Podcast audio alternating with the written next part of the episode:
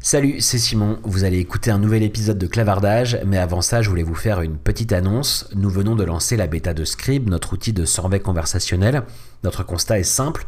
Toutes les entreprises ont besoin de poser des questions à leurs clients pour mesurer la satisfaction, leur NPS, pour collecter du feedback produit, etc. Mais les outils existants interrompent vos clients, détériorent l'expérience utilisateur et au final ne génèrent que 12% de réponses en moyenne. C'est pas assez pour réellement comprendre vos clients et prendre les bonnes décisions. Alors on sort Scribe, une solution en SaaS de survey conversationnel qui vous permet de poser toutes les questions importantes pour vous directement dans le parcours de vos clients et d'avoir en moyenne un taux de réponse supérieur à 70%. Alors rendez-vous tout de suite sur scribe.app pour vous inscrire à la bêta et je vous laisse en compagnie de cet épisode de clavardage. Bonne écoute. Bienvenue dans Clavardage, le premier podcast dédié au marketing conversationnel. Présenté par Simon Rebic. Bonjour à tous et bienvenue dans le premier numéro de Clavardage, le premier podcast dédié au marketing conversationnel. Avec près de 5 milliards d'utilisateurs actifs mensuels, les applications de messagerie se sont imposées dans notre quotidien et ce partout dans le monde. Pourtant, s'il est naturel pour les marques d'avoir un site web ou une page Facebook, peu utilisent encore réellement la conversation dans leur stratégie d'acquisition ou de rétention de leurs clients. Je suis Simon Robic, je travaille depuis bientôt 10 ans sur le sujet de la conversation en ligne et dans chaque numéro de Clavardage, j'interrogerai un expert du domaine, je vous partagerai des retours d'expérience de marques qui se sont lancées et je rencontrerai les acteurs clés du marché en France et en Europe. Alors je sais que pour beaucoup, lorsqu'on parle de marketing conversationnel, on pense très vite aux chatbots. Du coup, je voulais que ce soit le thème de ce premier numéro de clavardage, les chatbots, l'intelligence artificielle conversationnelle, ce qu'il est réellement possible de faire aujourd'hui et la place de l'humain dans tout ça. Alors en France, lorsqu'on veut parler de ce sujet-là, il y a un nom qui s'impose très vite, c'est celui de Thomas Gouritin. Salut Thomas. Salut Simon. Euh, bah, en tout cas, merci déjà d'avoir accepté euh, mon invitation pour être le, premier invité dans, ce nouveau podcast. Est-ce que tu peux euh, rapidement nous dire qui tu es? Oui, alors moi je suis rédacteur de métier, passionné de technologie. J'écris sur les sujets techno depuis quelques années, presque une dizaine d'années maintenant même. Ça ne nous rajeunit pas. et j'ai été chef de projet sur des, des sujets CRM à l'époque déjà, de conversation par email, c'était déjà de la conversation. Euh, sur du côté marketing, j'ai travaillé aussi sur euh, les réseaux sociaux et leur dynamique, encore une fois, de conversation. Et j'ai été chef de projet euh, en agence sur des sujets innovants avec des gros enjeux techniques où on a commencé à faire de l'automatisation, notamment sur un projet que tu avais peut-être dû passer avec la Fédération internationale de basket. On faisait du score automatique, on se branchait sur des flux et voilà, on faisait de la réponse en direct. Ok, c'était quand ça? Ça, c'était la Coupe du Monde en Espagne en 2014. Donc, tu vois, c'était avant le retour de hype euh, de, du sujet euh, chatbot ouais. avec aujourd'hui. C'était pas de l'intelligence artificielle, c'était du code, mais du bon code. Euh, et du coup, on arrivait déjà à faire des choses assez, assez sympas. Et donc là, aujourd'hui, tu, donc, tu dis que tu es, rédacteur, mais tu as aussi une activité de conseil hein, pour accompagner les marques autour de ces sujets conversationnels, c'est ça? Exactement. Et en fait, après le, passage en agence sur des, des sujets euh, qui commençaient à être des chatbots, je me suis lancé à mon compte pour accompagner les marques euh, sur ce sujet-là. Euh, et ma casquette euh, expérience de base de rédacteur est importante dans le déroulé. On en parlera peut-être un, un, peu plus tard. Euh, mais sur le côté éditorial des chatbots, parce que le côté technique c'est assez bien. Il y a beaucoup de solutions aujourd'hui qui existent pour faire des choses qui, qui tiennent à peu près la route. mais la différence, quand on parle de conversation, c'est justement sur la façon de parler, sur la façon d'écrire du coup et sur la façon demain aussi de, parler réellement avec le vocal. Tu peux nous citer quelques clients avec qui tu as travaillé sur ces sujets-là pour qu'on se fasse un peu une idée de, ton activité du coup? Ouais, pour les plus gros, on peut parler de Direct Energy, de Crédit Mutuel euh, dans le Nord. Euh, après, il y a beaucoup de, de, choses aussi qui sont plus ou moins en marque blanche. Il y a des, des activités, des, cabinets de conseil ou autres, donc je peux pas forcément en parler. Euh, mais voilà, c'est très varié. Euh, dans tous les cas, à chaque fois, c'est des, des gens qui cherchent à automatiser, automatiser des processus, à avoir un premier niveau de service client, ou même pourquoi pas à rendre un service complètement nouveau. Euh, qui est rendu possible par le conversationnel, ou en tout cas l'interface conversationnelle permet de rendre ce service-là euh, d'une façon nouvelle euh, et plus intéressante pour les utilisateurs. Donc voilà, les sujets sont, sont, très variés, les marques aussi, c'est ça qui est intéressant au quotidien, et c'est pour ça que je suis à mon compte. Et, et, du coup, moi, je disais dans, dans, dans l'intro là qu'il y a à peu près 5 milliards de personnes là, qui utilisent activement ces plateformes de messagerie tous les mois. Est-ce que c'est pour ça que les clients, que ces marques viennent te voir? Est-ce que c'est parce qu'elles souhaitent finalement bah, profiter de ce potentiel et saisir ces opportunités et être présente là où sont leurs clients. C'est vraiment le fait qu'aujourd'hui ce soit devenu massif qui fait que ça devient un sujet d'actualité pour, pour tes clients. Ouais, bien sûr. Alors après, il y a aussi le côté euh, le côté hype de, de Messenger euh, depuis quelques années qui a contribué à ce à cet intérêt. Euh, il y a aujourd'hui des marques qui viennent. Il y a y a y a deux grandes deux grandes familles de de clients si on veut. Euh, ceux qui arrivent en disant c'est un sujet hype mes clients sont a priori dessus parce qu'ils sont déjà euh, sur Facebook sur euh, donc du coup sur Messenger mais euh, mais aussi sur WhatsApp et sur plein d'autres plein d'autres outils de messagerie. Et pourquoi pas aussi directement en ligne sur les sur les sites directement des des marques et du coup, on veut faire quelque chose, on sait pas trop quoi, on a l'impression que c'est intéressant, on peut euh, euh, être plus en, contact plus direct avec nos clients. Du coup, on veut faire quelque chose, qu'est-ce qu'on peut faire? Euh, Et il y a ceux qui se disent, bah, on a identifié des endroits où ça peut être intéressant d'automatiser. Euh, on connaît bien nos les parcours, euh, ou en tout cas, on pense bien connaître les, les points de contact qu'on a déjà avec nos clients, et on se dit que l'automatisation via des chatbots pourquoi pas VoiceBot et autres aussi, euh, mais conversationnels en tout cas au global, euh, peuvent être intéressants pour euh, pour apporter quelque chose de nouveau finalement dans la façon dont, on communique avec nos clients et nos prospects aussi. Donc il y a deux niveaux de maturité en fait chez les marques pour toi aujourd'hui. C'est celles qui finalement se disent bon, c'est un peu à la mode, notamment c'est ce que tu me dis là depuis que depuis que Messenger a vraiment mis sur sur le devant de la scène un peu l'importance de, de, de, ce canal pour les marques avec la capacité d'avoir des chatbots. Ça, c'est un peu le, le, premier cas. J'y vais parce que faut y aller, c'est à la mode, tout le monde y va. Et le deuxième cas, c'est les marques qui ont déjà réalisé un travail d'analyse un peu des points de friction avec, euh, leurs clients et qui se disent que la conversation, elle, elle peut aider à réduire ces frictions-là, quoi. C'est ça? C'est ça, et dans le premier cas, il y en a beaucoup qui en reviennent parce qu'ils se rendent compte que euh, finalement c'est pas si simple que ça, euh, et puis que si on n'a pas un, un cas bien identifié et qu'on fait pas quelque chose qui tient la route avec un vrai service utile à l'utilisateur, bah finalement on se plante, ça sert pas à grand chose, et du coup qu'est-ce qu'on fait? Est-ce qu'on fait autre chose? Est-ce qu'on arrête? Euh, Ce qui peut être dommage parce que du coup c'est simplement, bien souvent, parce qu'ils ont pas pris le, le, sujet dans le bon sens, simplement pour faire rapidement quelque chose. c'est le côté classique du marketing, hein, il faut être le premier sur une innovation euh, techno, marketing euh, ou peu importe le terme d'ailleurs. Mais euh, voilà, être le premier et aller vite, c'est pas forcément la bonne solution. Euh, et, et, ceux qui, qui, prennent le chemin, comme tu résumais très bien, de se dire on va réellement résoudre un problème euh, dans, dans le parcours de, de, notre client, des choses vraiment importantes. là, pour le coup, on arrive à faire des choses.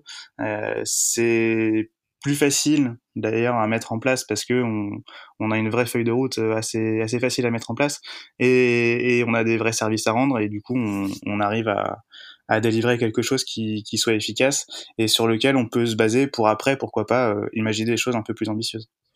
C'est quoi l'objectif type un peu alors pour pour tes clients euh, au-delà du côté bon j'y suis parce que c'est hype quand ils soit quand ils reviennent de ça ou alors quand ils ont déjà eu une réflexion en amont un peu plus poussée Qu'est-ce qu'ils cherchent vraiment à réaliser? C'est quoi l'objectif un peu, type que tu rencontres chez eux? Bah, Il y a plusieurs cas de figure. Le, premier, souvent, le plus, le plus répandu, c'est euh, on veut offrir un premier niveau de service client. Euh, sur des choses simples euh, où euh, le conseiller au téléphone a, a peut-être pas beaucoup de valeur ajoutée pour le faire. Et on sait que pour 50, 60, 70%, ça dépend des, appels par exemple ou des contacts via un chat en, ligne. Euh, on est capable de l'automatiser parce que c'est des cas qui sont assez classiques et dans ces cas-là, on aimerait bien euh, justement l'automatiser pour euh, pour que ce soit plus plus simple, plus fluide et que du coup, euh, quand quand le, le, chatbot sait pas répondre, on arrive vers un conseiller humain en chair et en os et en voix euh, qui va prendre le relais et qui va permettre d'apporter ce deuxième niveau d'information finalement. Donc on est euh, d'abord sur une réduction des coûts pour, pour s'assurer que les, ces agents qu'on paye, hein, du coup, parce que c'est soit c'est des salariés, soit c'est des gens qui sont en centre de contact, l'objectif c'est de c'est de les décharger de, de, de, de, conversations un peu répétitives ou sur lesquelles ils ont peu de valeur ajoutée. Et donc, le premier objectif, c'est une réduction un peu des coûts pour, pour la marque. Quoi. Exactement, il y a, pas mal de sujets qui, qui, paraissent bêtes mais qui sont assez évidents et qu'on peut automatiser facilement. Euh, je vais donner un exemple tout, simple. Euh, un, client dans la banque euh, qui s'est rendu compte que son centre d'appel était saturé euh, parce que c'était, je crois que c'était à peu près 50% des appels entrants euh, sur, le, sur le centre d'appel sur la plateforme étaient de, de, de, clients qui demandaient un renseignement très précis sur leur compte ou sur, leur, euh, euh sur leurs infos personnelles, alors qu'ils n'étaient pas dans la bonne caisse. C'est une caisse mutualiste, voilà. Et ils n'étaient mmh. pas dans la bonne région finalement, parce que euh, le site de cette région-là était mieux référencé en, en, SEO, qui ressortait avant les autres, et du coup ils n'avaient rien à faire là finalement, ils n'avaient rien à faire sur ce plateau-là, euh, et on aurait pu les orienter très facilement euh, avec une ou deux questions automatiques pour éviter cet engorgement.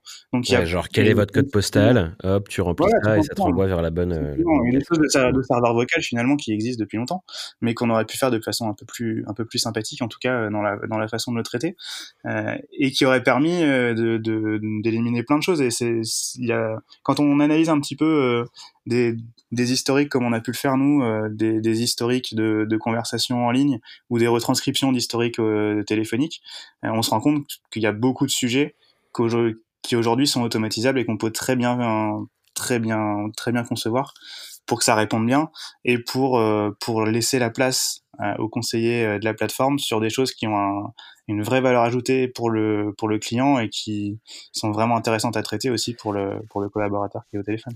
Donc tu vois, c'est intéressant parce qu'en fait, je te, moi, je te questionne plutôt à la base sur euh, du conversationnel et dans mon esprit, euh, quand je parle de marketing conversationnel, on est plutôt sur les plateformes de messagerie, comme tu le disais, à la Messenger, WhatsApp, etc.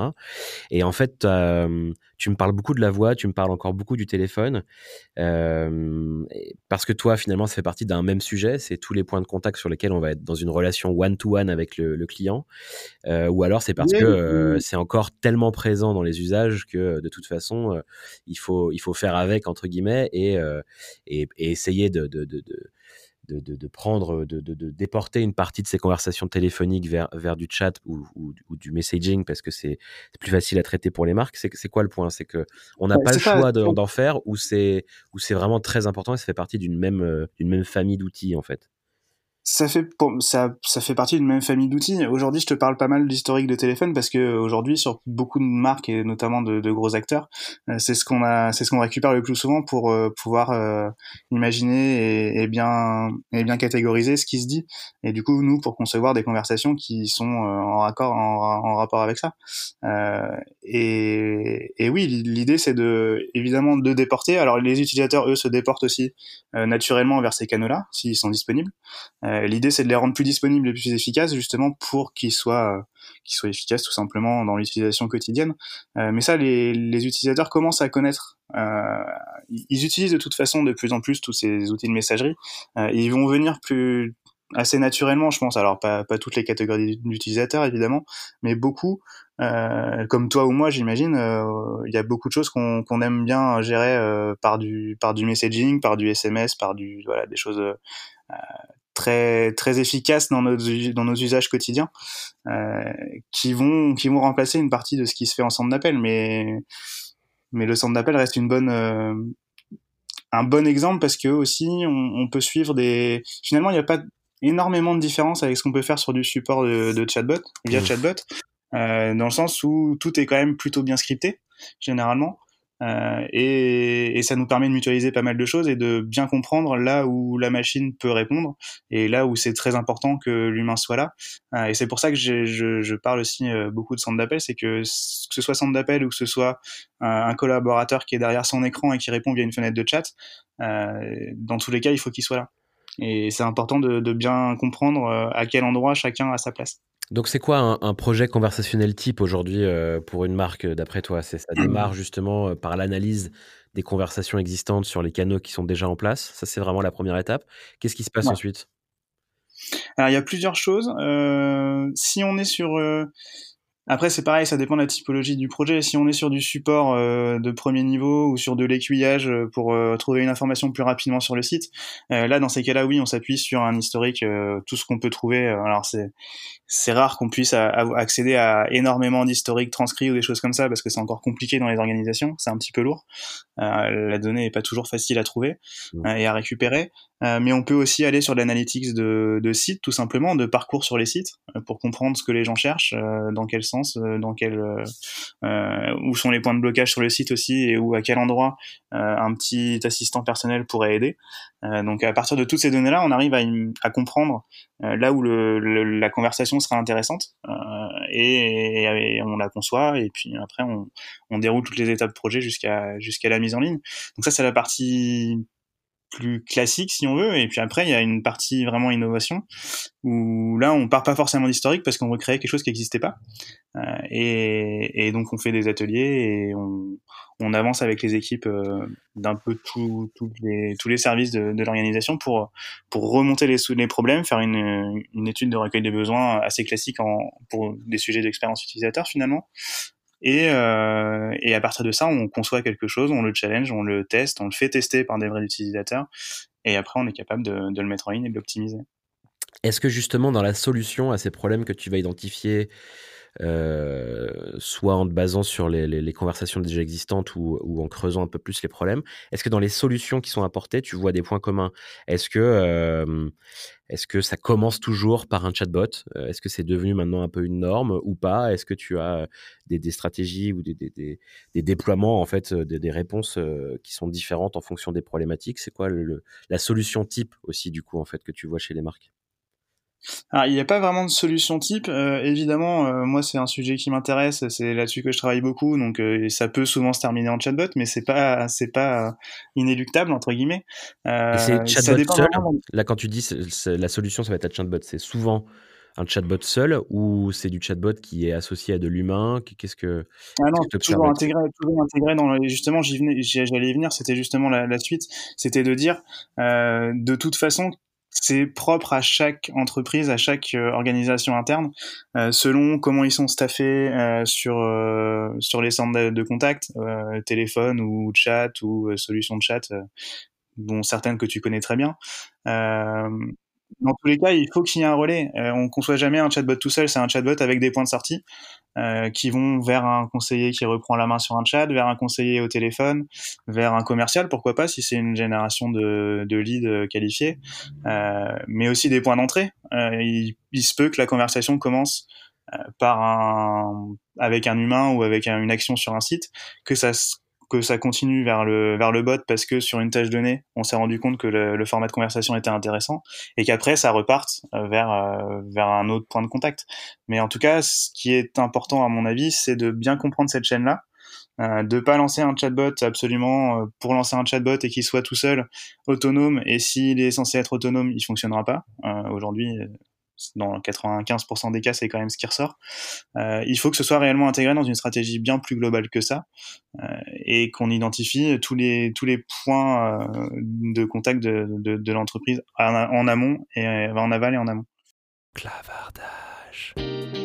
Vous souhaitez aller plus loin dans le déploiement de votre stratégie conversationnelle? Précommandez dès maintenant Marketing conversationnel, le guide ultime. Le livre de Simon Robic disponible sur conversationalmarketing.guide. conversationalmarketing.guide. Donc tu dis que dans 95% des cas aujourd'hui, les marques, soit que tu accompagnes ou que tu peux observer, lancent un chatbot qui est autonome mais qui n'est pas forcément euh, accompagné après d'un transfert vers l'humain, etc. Quoi. Comment, comment est-ce que tu expliques ça aujourd'hui? C'est qu'il y a encore une part de fantasme sur la capacité du chatbot à être complètement autonome, à traiter tous les cas, ou est-ce que c'est parce que justement on arrive à, à, construire des scénarios qui se tiennent tout seuls et qui ne nécessitent pas après l'intervention d'un humain? Qu'est-ce qu'on arrive à faire concrètement aujourd'hui avec du chatbot en fait? Alors, dans, dans l'idéal, chez mes clients, j'espère qu'il n'y a pas 95% qui font que le chatbot tout seul, sinon j'ai raté, mon, j'ai raté ma mission. D'accord. Mais euh, bah, grossièrement, pour, euh, quand je suis en conférence et autres, je prends toujours, je simplifie en, en trois grands exemples. Euh, trois grandes tendances sur le marché. où en gros, as, tu as des, des, des agences ou des, des, prestataires qui se disent euh, c'est de la conversation, c'est pour un besoin très simple, je vais tout scripter. Euh, potentiellement en plus si on écrit oui ou non ou bonjour ou autre euh, évidemment il est planté. Euh, parce que ça n'a pas été prévu dans, dans le script et dans les mots clés qui étaient reconnus. Euh, donc voilà. C'est un limité quand même, je pense qu'on est d'accord. Mm. Euh, la deuxième grande tendance, c'est de se dire, euh, à l'inverse, on a travaillé en R&D sur un super algorithme qui fonctionne très bien. Euh, on est capable de répondre à, tout parce que franchement, l'algo est vraiment très bien fait. On a une base de connaissances qu'on a remplie à la main et qui est, qui est vraiment parfaite. Tout est, tout est aux petits oignons. et du coup, on fait une espèce de FAQ dynamique où on a l'utilisateur qui va venir poser une question et on va lui donner une réponse. Bon, généralement, d'ailleurs, c'est pas une réponse. Euh, dans plein d'outils, c'est deux ou trois réponses pour être sûr que la bonne réponse se trouve peut-être euh, dans, dans les trois. Euh, et donc là, on voit bien que c'est un peu limité aussi. Et le problème de ça, c'est qu'on n'a pas de, vraiment de conversation finalement. C'est une question, une réponse. C'est pas vraiment une conversation dans le sens euh, premier du terme. Et la troisième tendance, celle que j'essaie de défendre et qui commence à porter parce qu'on se rend compte que les deux d'avant sont peut-être pas euh, assez efficaces, euh, pas durables, difficiles à maintenir, euh, c'est le fait de mixer les deux parce que évidemment il y a des choses qu'on peut scripter c'est sûr. Et c'est pas c'est pas vilain de dire qu'on script des choses, euh, même si on beaucoup vendent ça comme de l'intelligence artificielle et sur le côté magique. Mais bon, c'est avant tout la conception de vrais humains qui connaissent les métiers et qui connaissent les clients. Euh, ça fait pas de mal de le rappeler, à mon avis. Mmh. Euh, mais on a quand même besoin d'algo, euh, des algos qui vont permettre de répondre plus précisément sur des problématiques métiers assez compliquées. Donc dans ces cas-là, on a besoin de de faire de l'analyse sémantique un peu plus poussée et de savoir répondre en dynamique. Euh, pourquoi pas aller chercher euh, des infos sur le sur le site, euh, aller chercher des liens sur le site pour faciliter le, le, le parcours, des choses comme ça. Donc là, on a besoin d'algo euh, pour personnaliser aussi. Pourquoi pas Ça, c'est encore euh, encore compliqué, mais mais ça, ça arrive. Euh, et donc le, le, le sujet, c'est de réussir à mixer tout ça, et les, le, les algos permettent aussi, euh, et ça c'est important, de, de remonter vers l'humain. Euh, un algo de détection d'agressivité, par exemple, euh, c'est bien pratique euh, quand même quand euh, un utilisateur en face vous arrivez pas à lui répondre et qu'au bout de deux, trois, quatre insultes vous continuez de lui dire désolé j'ai pas compris. c'est pas super. Donc voilà il y a plein de plein ça, choses ça crée un décalage en fait entre entre l'état d'esprit dans lequel se trouve euh, l'utilisateur, qui est peut-être très énervé parce qu'il rencontre un gros problème très impactant pour lui, et qui du coup se met euh, à insulter parce que c'est facile aussi, on est à l'écrit, on est derrière son ordinateur ou son téléphone, voilà. Ça crée un décalage entre cette émotion-là et la réponse très froide, très technique, qui est qui n'est pas toujours adaptée à, à, ces émotions. Là, on parle d'énervement, mais ça peut être euh, euh, de la peur euh, parce qu'on a peur de pas faire le bon choix de produit. Ça peut être il y a, plein, de, euh, il y a plein de cas comme ça. Et l'avantage, c'est qu'on a aujourd'hui des, des modèles qui nous permettent, alors quels que soient les, les technos utilisés, on va peut-être pas forcément rentrer dans le détail, mais quelle que soit l'approche qu'on qu'on a, euh, on a aujourd'hui la possibilité de détecter ce, ce, genre de choses et de du coup faire remonter vers l'humain si c'est prévu. Et donc c'est important de le prévoir.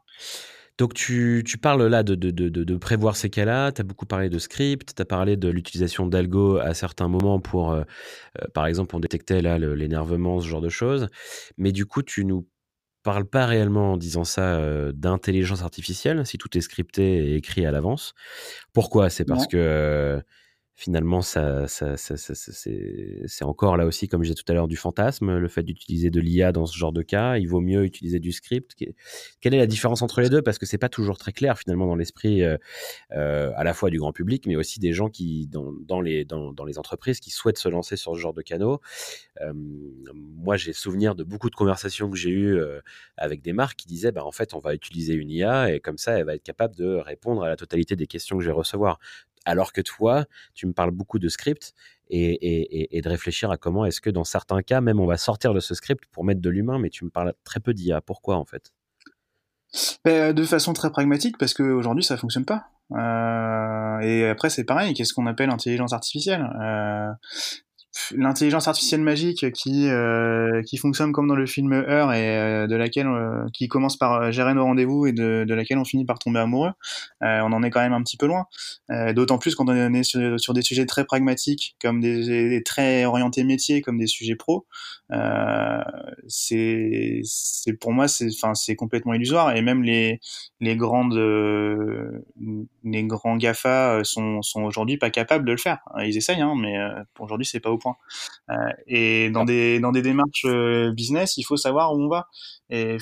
Ça sert à rien de, de, se, de prendre une, une solution technique euh, qui coûte très cher euh, et qui euh, nous promet plein de choses, mais qui au, fond, au, final prend beaucoup de temps à, à configurer, parce que l'intelligence artificielle qui nous est vendue comme ça, c'est entraîner des algos, et qui entraîne les algos, c'est des, des, petites mains derrière ouais. qui vont qui, qui, vont les entraîner, donc ça n'a rien d'artificiel, et en plus c'est pas intelligent, donc c'est dommage.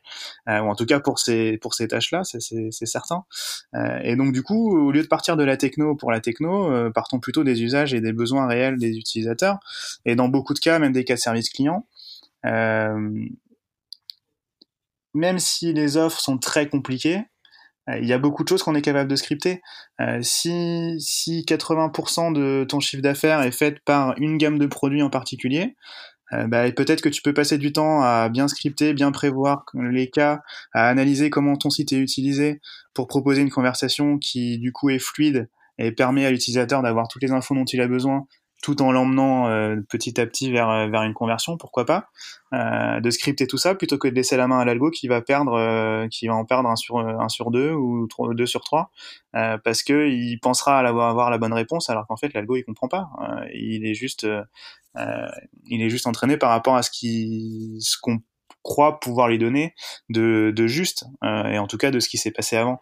Donc nous, on, on, utilise aussi ce qui s'est passé avant pour le script. Euh, on part pas euh, n'importe comment, donc un petit peu comme l'algo, sauf que nous, on est capable euh, d'ajouter toute la dimension humaine dont tu parlais aussi tout à l'heure, hein, sur, sur les émotions, sur la peur, sur tout ça, et aussi sur les, sur les freins à l'achat de certains de certaines typologies de produits et autres. C'est pas l'algo qui va être capable de te le, de te le prédire. C'est deux approches différentes. Dans l'approche du, du, script, en fait, bah tu tu vas scénariser un peu l'expérience de, ton utilisateur, tu vas essayer de prévoir à l'avance euh, euh, bah, les cas et tu vas du coup construire un peu les branches de ton scénario dont on va pas vraiment pouvoir sortir.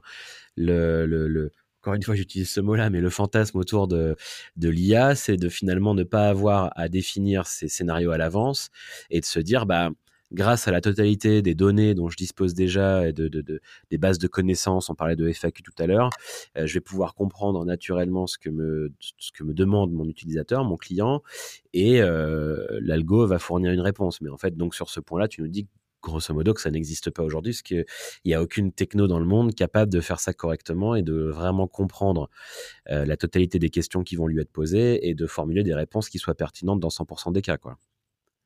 Bah, encore une fois, poser une question et avoir une réponse, il y a des choses qui fonctionnent. Après, mener une vraie conversation, aller sur du personnalisé et des choses vraiment très précises, euh, j'en ai testé pas mal, j'en ai pas vu. Ouais. Euh, D'autant plus si tu rajoutes des dimensions de, de récolte d'infos, par exemple, pour la génération de, de contacts, euh, récolter quelques infos pour personnaliser une offre, par exemple. Euh, l'exemple très concret, il y avait eu pas mal de, alors c'est la saison en plus, mais c'était sur euh, l'année dernière du coup, euh, sur la sur les foires au vin. Euh, il y a pas mal de d'enseignes type Auchan, Carrefour et autres qui avaient lancé des, des chatbots pour pour aider à choisir le vin qui était euh, qui était dispo pendant cette cette période-là. Ouais. Euh, et en fait, c'était simplement un filtre à facettes de site e-commerce. Euh, vous disiez que vous aimiez plutôt le vin rouge ou blanc, alors vous cliquez sur les boutons parce que si vous tapiez précisément ce que vous vouliez, ils comprenaient pas. mais vous choisissez en gros avec les boutons un vin blanc à peu près à 10 euros qui est plutôt fruité.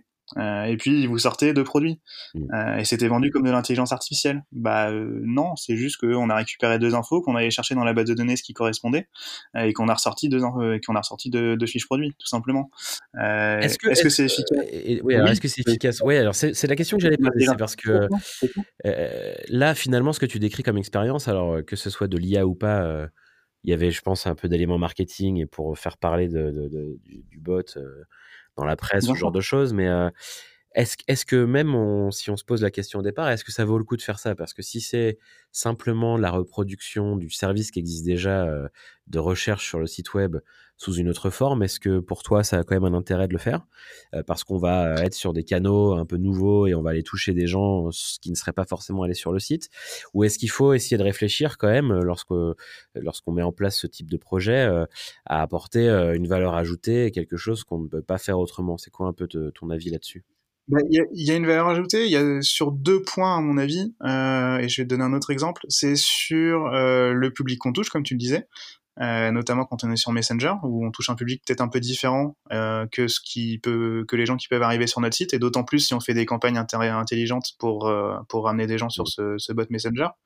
et il y a la partie si le service est le même ou plus ou moins le même, euh, mais qu'il y a une, dimension conversationnelle pour de vrai, euh, ce que j'appelle, enfin voilà, sur le côté éditorial, sur la façon de parler et autres, là ça peut être intéressant. Euh, et de toute façon, c'est les chiffres qui parlent. Hein. S'ils si, ont fait des ventes et s'ils ont, si leurs utilisateurs sont allés au bout de la conversation, tant mieux, c'est réussi. Un exemple concret, j'ai bossé avec une, une startup franco-brésilienne qui voulait donner du travail euh, au, au, profil euh, que les boîtes françaises n'arrivaient pas à trouver sur place euh, parce que pas de CV PDF, parce que aucune idée même d'ailleurs de comment faire un CV ou de comment trouver un boulot alors qu'ils en ont besoin. Euh, et la promesse du bot, du coup, c'était il y avait une version sur internet, hein, euh, sur un site web mobile classique, et il y avait une version Messenger qui promettait que avec la conversation, le, le, bot allait allait leur trouver un boulot. Euh, c'est un public qui a un téléphone et Messenger et c'est quasiment tout pour la plupart euh, comme moyen de communication euh, avec ce, ce genre d'intermédiaire. et donc du coup ça fonctionnait et c'est là c'était intéressant. et, et même si alors et le problème qu'ils avaient quand je suis intervenu c'est que justement c'est sur ce deuxième volet le côté éditorial et conversationnel au sens euh, propre entre guillemets ou en tout cas au sens de la conversation et de, la façon de parler. Euh, il y avait un petit souci parce que euh, à la première étape on disait en gros la promesse c'était ben discute avec moi et, et je te trouve un boulot.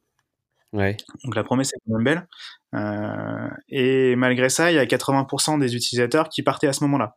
Donc toute la partie euh, récolte d'infos de profil, euh, euh, test de personnalité, etc., qui y avait derrière dans le bot sur un, un process qui durait plusieurs jours, tout ça, ils le voyaient pas. Euh, et on a simplement au début réécrit les 10 ou 15 premiers blocs de conversation de cette partie euh, pour faire comprendre ce qui allait se passer.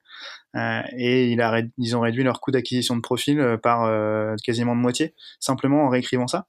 ce, qui, voilà, ce qui prouve que avec ce, ce, nouveau type d'utilisateur, il faut que, que le côté réellement éditorial et conversation soit soit bien travaillé et qu'on n'ait pas simplement un portage de ce qui peut se faire sur un mmh. site avec, euh, en gros, faire remplir des champs euh, tout bêtement.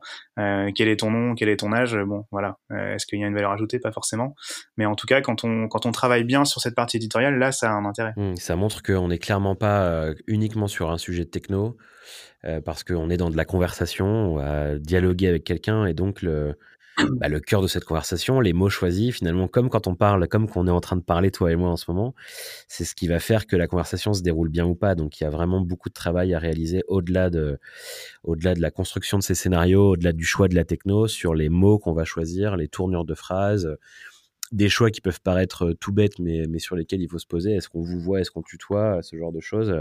Il faut, il faut y passer du temps parce que c'est clé dans la réussite d'un projet conversationnel, quoi. Ouais, c'est super important et c'est le problème de, de, beaucoup de. Je te disais tout à l'heure, il y a des clients qui arrivent en pensant d'abord techno. Euh, ben, il y a aussi des, des, des, prestataires et des spécialistes qui commencent en, parlant d'abord techno et même des fois que techno. Euh, alors que je pense, et tu l'as très bien résumé, je pense que c'est pas le bon, le bon angle d'attaque. Eh bien, merci beaucoup Thomas d'avoir répondu à toutes ces questions. Si on veut en, en savoir plus, si on veut te suivre, euh, où est-ce qu'on peut aller euh, sur Internet? Est-ce que tu as un, un, un chatbot à qui on peut poser des questions sur ton activité? Non, pas encore parce que j'ai pas, j'ai pas malheureusement ou heureusement pas la, la nécessité de, la, de, le faire pour parce que j'ai pas un volume non plus euh, énorme, mais surtout parce que c'est important de le faire en direct. Euh, et je suis toujours ouvert à discuter, notamment. Euh, n'hésitez pas à me retrouver sur Twitter euh, at tomg underscore. c'est là-dessus que je partage ma veille, que je partage tout ce que je peux, je peux publier sur le sujet et avec et sur et j'hésiterai pas à, à, discuter avec tout le monde euh, sur ce sujet-là qui est vraiment passionnant. Je conseille vraiment aux gens d'aller te suivre parce que tu partages régulièrement des exemples de chatbots euh, à la fois pertinents mais aussi souvent qui euh, qui passent un peu à côté de leur objectif. C'est souvent très drôle et puis ça bah, ça met un peu en lumière euh, les, les, les, bonnes pratiques ou les mauvaises pratiques à pas avoir, les bonnes pratiques à, à suivre quand on veut se lancer dans, dans ce genre de projet. Donc euh, encore une fois, euh, n'hésitez pas à aller suivre Thomas et merci beaucoup Thomas d'avoir été le premier invité de ce nouveau podcast et, et à très bientôt. Merci pour l'échange. À bientôt. À bientôt. Merci. Au revoir. Clavardage. Et si cet épisode vous a plu, abonnez-vous. On est présent sur la totalité des plateformes de podcast. Laissez une review 5 étoiles, ça va beaucoup nous aider. Partagez ce podcast autour de vous et on se retrouve la prochaine fois pour le nouvel épisode de Clavardage. À bientôt.